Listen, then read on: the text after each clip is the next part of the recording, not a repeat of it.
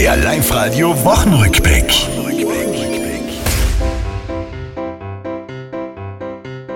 Großmutter und Schnaps, was hat's in Tirol verloren? Ach so, es geht um Omikron, nicht um Omikorn.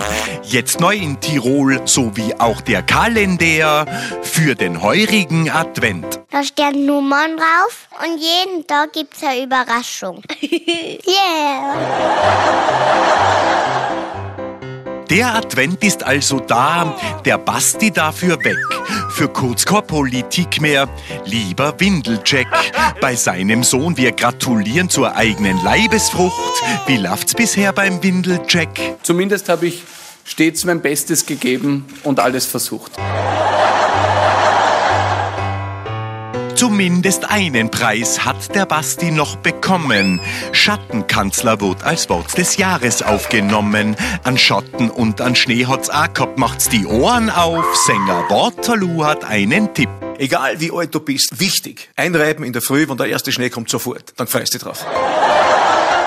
Das war's, liebe Tiroler, diese Woche, die ist vorbei. Auch nächste Woche Live-Radio hören, seid vorne mit dabei.